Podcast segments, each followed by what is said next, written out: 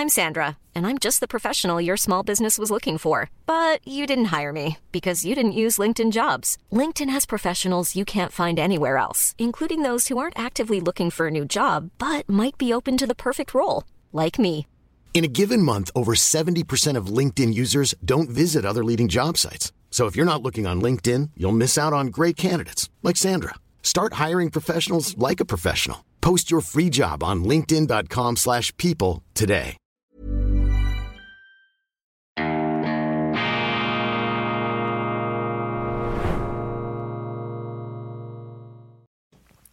Grüezi miteinander, ganz herzlich willkommen und einen wunderschönen, beschwingten guten Morgen, meine sehr verehrten Damen und Herren, liebe Freunde, vor allem in Deutschland und in Österreich. Ich begrüße Sie zur internationalen, hoffentlich horizonterweiternden Ausgabe von Weltwoche Daily, die andere Sicht, unabhängig, kritisch, gut gelaunt am Freitag, dem 10. November 2023. Ich glaube an Deutschland. Ich bin zutiefst optimistisch mit Blick auf die Bundesrepublik. Wenn ich das sage, schauen mich meine deutschen Freunde, auch die, die in der Schweiz leben, jeweils fassungslos, ungläubig an und sagen, du bist verrückt, du spinnst, das äh, wird nie passieren. Deutschland ist äh, geradezu zum Untergang verurteilt. Das geht jetzt einfach senkrecht den Bach runter und rette sich, wer kann. Ich kann die Kollegen natürlich verstehen. Die Welt spinnt und mit jedem Tag scheint sie etwas verrückter zu werden. Und in Deutschland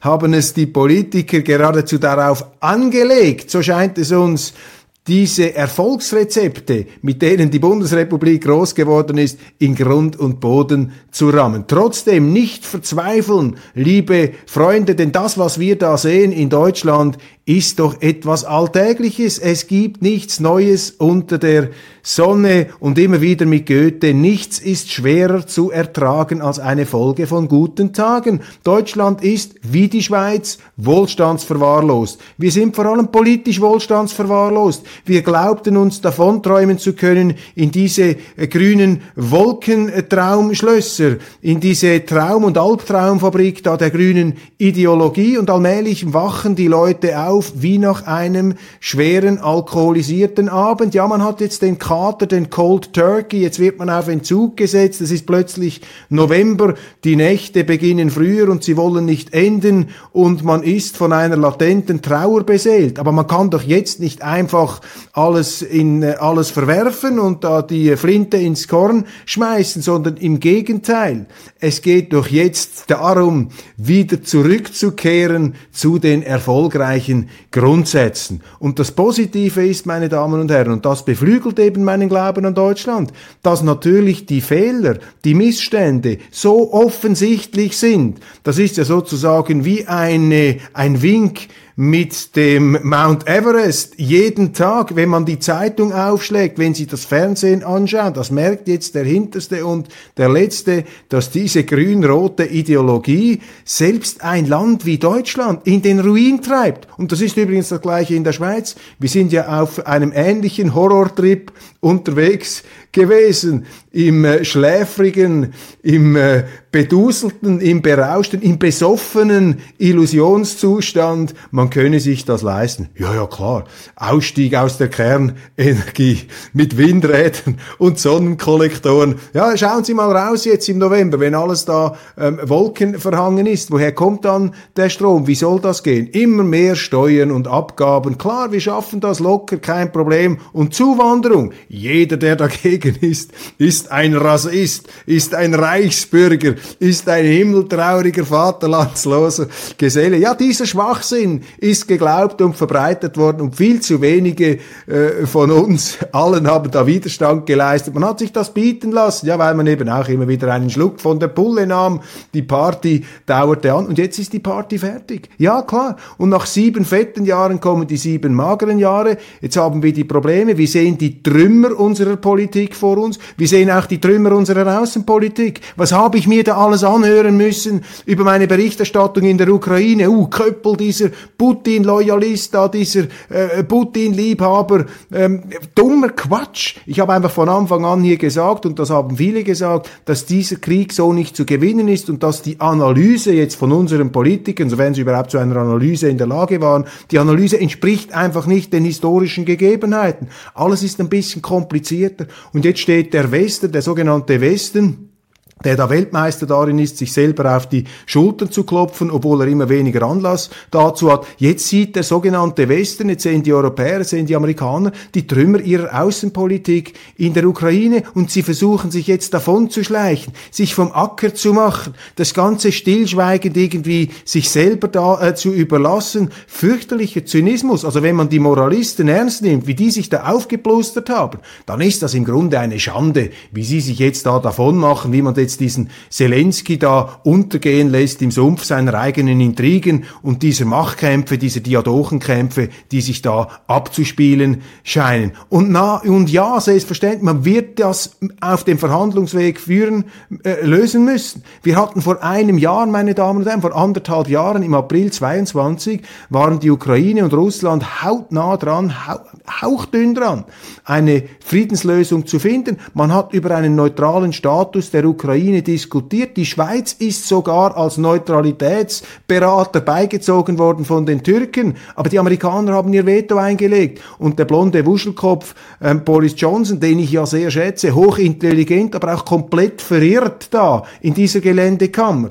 der war dann sozusagen der Herold dieser Kriegsfalken aus Washington und hat das Ganze beendet mit dem Resultat, dass unzählige Menschen gestorben sind. Also da könnte man sagen, diese Politiker haben wirklich Blut an ihren Händen und das Verwerfliche besteht daran, dass dieses äh, Blut eben nicht tatsächlich äh, an ihren Händen klebt, beziehungsweise indirekt, ähm, sie haben andere für ihren Wahnsinn sterben lassen. Und man muss das deutlich ansprechen und jetzt auch nicht in Verzweiflung äh, verfallen ähm, deswegen, sondern äh, man darf sogar ein bisschen dankbar sein, dass eben diese absehbaren Irrwege, ähm, die sind nun nicht mehr wegzuleugnen, sie werden den Leuten bewusst und man merkt, der Mensch ist lernfähig, der Mensch ist eben letztlich doch aufs Positive kodiert. Ähm, Journalisten und Politiker sind vielleicht etwas weniger lernfähig, weil sie sehr viel Kapital investieren in ihre Meinungen und sich exponieren, weil es dann allen peinlich ist zuzugeben,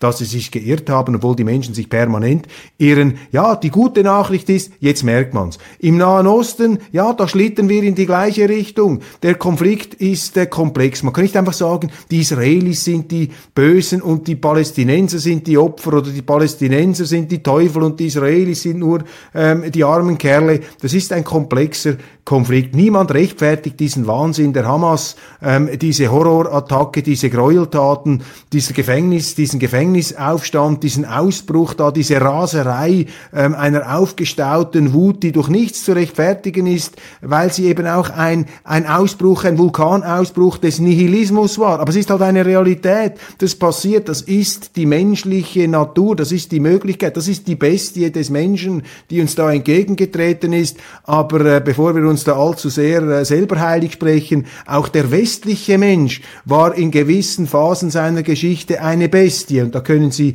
die Chinesen fragen. Sie können ja auch die Araber fragen. Die Araber waren auch keine Unschuldslämmer. Das sind auch keine Kirchen- und Chorknaben. Ich meine, was die gemacht haben ähm, mit Mohammed, diese Eroberungskarawanen, die sind auch nicht mit Und Fußzonenreflexmassage zu ihrem Weltreich gekommen. Ganz im Gegenteil. Und wenn Sie diese Terroristen anschauen, gräulich. Also, hier findet auf allen, Fel auf allen Feldern Schlimmes statt. Man wird konfrontiert mit den Abgründen der menschlichen Natur und am Ende des Tages muss eben auch der Westen, muss Israel feststellen, wir sind gescheitert, wir haben es nicht geschafft, einen Friedensprozess einzuleiten. Und die Verantwortung dafür wäre natürlich bei denen gelegen, die damals 1947, 48 diese Realität eines israelischen Staates aus sehr guten historischen Gründen geschaffen haben die hätten ja auch den Auftrag gehabt, hier entsprechend einzuwirken, auch auf die Streitparteien eine Lösung zu finden. Und bei aller Bescheidenheit und Zurückhaltung des Urteils, die ich mir hier zutraue, ich bin ein Schweizer, ich bin ein Verschonter, ich bin ja auch ein Wohlstandsverwahrloster, dann würde ich sagen, äh, hier ist kolossal versagt worden und niemand hat die geringste Berechtigung, sich da irgendwo selbstgerecht auf ein Podest zu stellen. Wir sind also auch im Nahen Osten mit den Trümmern unserer Außenpolitik, mit dem Trümmerhaufen, mit dem Schutthaufen und den Leichenbergen unserer Außenpolitik konfrontiert. Und es kann jetzt nur heißen, man muss ein Einsehen finden, man muss jetzt hier über die Bücher, das kann so nicht weitergehen. Ob daraus diese Folgerung gezogen wird, das weiß ich nicht. Kommen wir zu Deutschland zurück. Zum Glück ist ja Deutschland nicht für die ganze Welt verantwortlich. Äh, das dann doch nicht, obwohl es einzelne Politiker gibt, nicht zuletzt die deutsche Außenministerin, die deutsche Außenministerin, ähm, Entschuldigung. Everyone knows therapy is great for solving problems, but getting therapy has its own problems too. like finding the right therapist, fitting into their schedule, and of course, the cost. Well, BetterHelp can solve those problems. It's totally online and built around your schedule. It's surprisingly affordable too. Connect with a credentialed therapist by phone, video, or online chat, all from the comfort of your home. Visit betterhelp.com to learn more and save 10% on your first month. That's BetterHelp H E L P. Here's a cool fact a crocodile can't stick out its tongue. Another cool fact you can get short term health insurance for a month or just under a year in some states. United Healthcare short term insurance plans are designed for people who are between jobs, coming off their parents' plan, or turning a side hustle into a full time gig. Underwritten by Golden Rule Insurance Company, they offer flexible, budget friendly coverage with access to a nationwide network of doctors and hospitals. Get more cool facts about United Healthcare short term plans at uh1.com. ähm, die gelegentlich den Eindruck vermittelt, sie sei für die ganze Welt ähm, verantwortlich. Das ist sie allerdings nicht. Ich beobachte in Deutschland Entwicklungen, die mich optimistisch stimmen. Man merkt jetzt, es sind äh, schlechte Nachrichten, die kommen. Das wird Lernprozesse auslösen. Man wird feststellen, wir brauchen die Wirtschaft. Wir müssen wieder zurück zum Unternehmertum. Der Staat übernimmt sich. Er muss sich zurückziehen. Die Energiepolitik ist ein Fiasko. Die Grünen haben sich komplett verrannt, beziehungsweise die Grünen haben sich zu erkennen gegeben. Man wird da irgendwie äh, zurückkommen. Wagenknecht, AfD, das sind ganz wichtige neue Kräfte, die da entstanden sind, die auch Druck ausüben auf dieses ja wohlstandsverwahrloste Polit-Establishment, das sich da in salbungsvollen Reden erging und Gutmenschentum. Das ist nicht die Lösung. Wir brauchen jetzt keine Gutmenschen in der Politik, sondern du brauchst Leute, die wirklich Probleme lösen können. Kurzum, die Situation ist noch ungelöst. Es gibt viele Gewitterwolken, aber ich kann Ihnen sagen, wir sind jetzt in so einer Inkubationszeit, in einer Übergangszeit, in einer Gärungsperiode, wo den Leuten wie nach einem, ja, wie in einem schweren Kater bewusst wird, was sie alles für Unsinn gemacht haben. Man wird sich jetzt äh, aufrappeln, man wird den Alkoholkonsum im übertragenen Sinn herunterfahren, bis man dann äh, wieder übermütig wird und den gleichen Unsinn veranstaltet, der uns jetzt in diese Situation gebracht hat. Aber es geht nicht immer nur bergab, es wird auch wieder aufwärts gehen. Nach nach dem Regen die Sonne, sagen die Schweizer. Nach dem Regen kommt die Sonne. Zu den Nachrichten des Tages. Meine Damen und Herren, gedenken an den 9. November, diese fürchterlichen äh, Pogrome, die Reichspogromnacht vor 85 Jahren, große Gedenktage. Ja, das ist auch ein Fanal, ein Schandmal einer entfesselten diktatorischen Politik, wo, und man muss das einfach auch hier wieder glasklar benennen, wo ein Parlament unter Waffenandrohung, das muss man sagen, 1933 Deutschland in eine Diktatur verwandelt hat. Und viele ähm, bürgerliche Politiker haben damals mitgestimmt. Theodor Heuss, der liberale, spätere Bundespräsident, hat das äh, ganz offen zugegeben. Ja, ich war auch für das Ermächtigungsgesetz, weil wir glaubten, es gehe gegen die Kommunisten. Also auch eine komplexe historische Situation, die aber nichts von der Schuld wegnimmt, die man damals auf sich geladen hat. Und ja, dieser 9. November ist sozusagen das Bild, jetzt auch für alle, die nicht äh, sozusagen unmittelbar davon betroffen sind. Mittelbar sind wir alle betroffen, denn der Krieg hat ja äh, eine ganz neue Realität geschaffen in, in Europa. Ich wäre gar nicht geboren wär, geworden ohne den Krieg, dann wären ja meine, wäre ja meine Mutter gar nicht aus Königsberg in die Schweiz gekommen und so weiter. Also eine ganz extreme äh, äh, Geschichte ist das selbstverständlich. Aber für mich ist die Botschaft des 9. Novembers, dass man die Politiker einhegen muss. Du darfst der Politik nie zu viel Macht geben und du darfst nie einen Politiker glauben, der dir auf irgendeine Art und Weise das Heil verspricht. Weil das ist ja das Geheimnis der Diktatoren, das sind die Schlangenölverkäufer. Die sagen ja nicht, wenn ihr mich bringt, dann führe ich eine finstere Diktatur ein, dann äh, bringe ich Millionen von Menschen um und starte einen Weltkrieg. Das sagen sie nicht. Sie sagen, wenn ich komme, dann werde ich unser Land wieder groß machen, dann werde ich die Probleme lösen, dann werden wir die Bösen äh, beseitigen. Und dann sind nur noch die Guten da unter uns. All diese Schlangenölverkäufer, ähm, Säuseleien, die werden ihnen ja, diese Gifttropfen werden ihnen dann ins Ohr geträufelt. Und da muss man ähm, resistent bleiben. Und immer schön kritisch gegenüber der Politik und hellhörig bleiben, wenn von der Politik eben Parolen kommen, die die freie Meinungsäußerung unterdrücken, die anfangen, solche Feindbilder in der eigenen Gesellschaft aufzuziehen.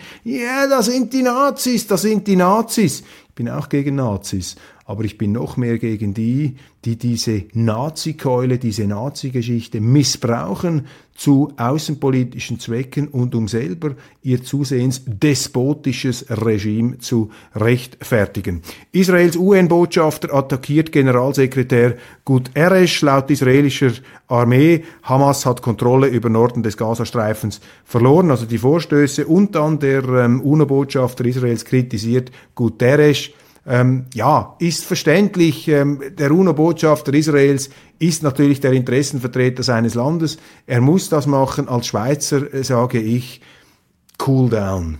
Äh, Guterres ist der UNO-Generalsekretär. Ich finde auch nicht alles gut, was er sagt. Er ist auch ein Klimaapokalyptiker und er ist immer sozusagen im dunkelroten Bereich unterwegs der Rhetorik aber er muss ja bei so einem Konflikt auch versuchen, eine gewisse umfassende ähm, Betrachtung anzuwenden. Und wenn er sagt, eine Hamas sei nicht im luftleeren Raum entstanden und wenn ihm das jetzt nun um die Ohren geschlagen wird als Antisemitismus, dann ist das viel zu extrem, dann ist das auch ein Missbrauch des Begriffs Antisemitismus. Und wenn man das als Antisemitismus bezeichnet, ja, dann bedeutet dieser Begriff dann auch irgendwann nichts mehr und kann dann so als Allzweckwaffe immer wieder eingesetzt werden und verliert damit eben auch seine moralische Autorität. Und die Leute, die das tun, die verlieren dann eben auch ihr äh, politisches Kapital. 100 Jahre Vico von Bülow, klein aber Loriot. Es gibt einen ganz berühmten Spruch von ihm, wie er mit so zwei Möpsen,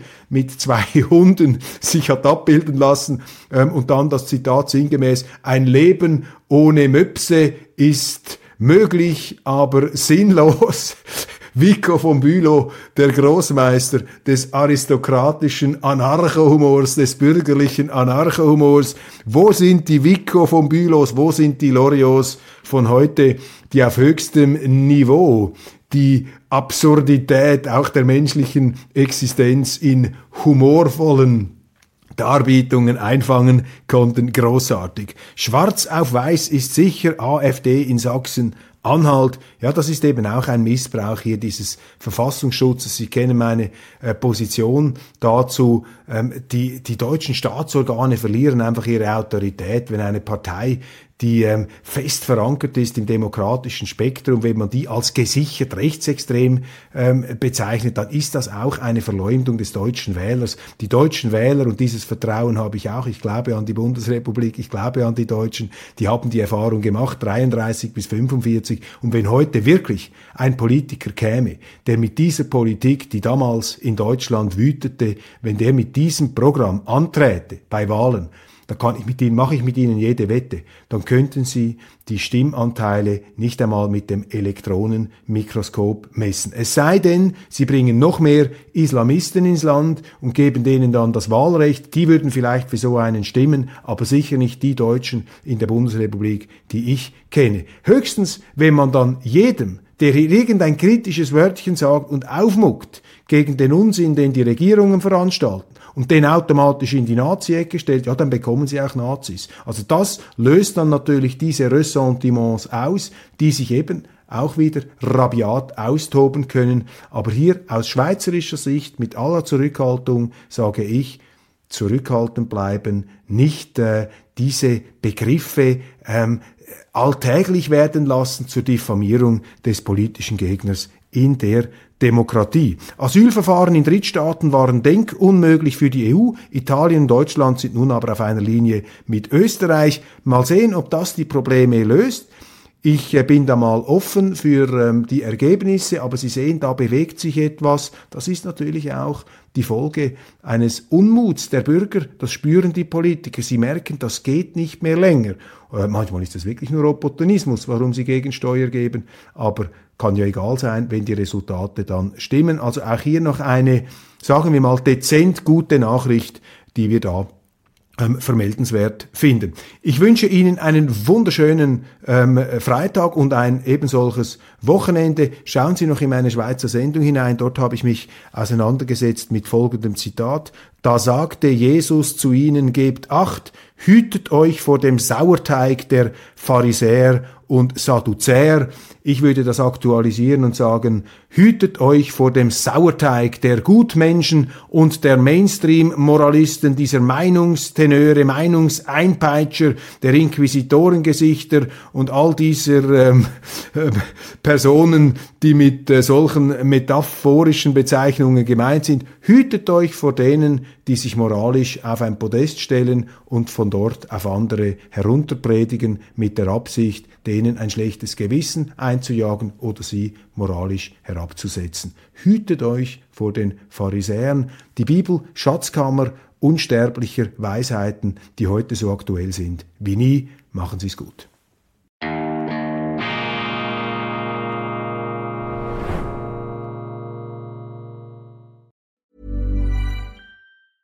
Small details are big surfaces. Tight corners are odd shapes. Flat, rounded, textured, or tall. Whatever your next project, there's a spray paint pattern that's just right. Because Rust new Custom Spray 5 in 1 gives you control with five different spray patterns. So you can tackle nooks, crannies, edges, and curves without worrying about drips, runs, uneven coverage, or anything else. Custom Spray 5 in 1. Only from Rust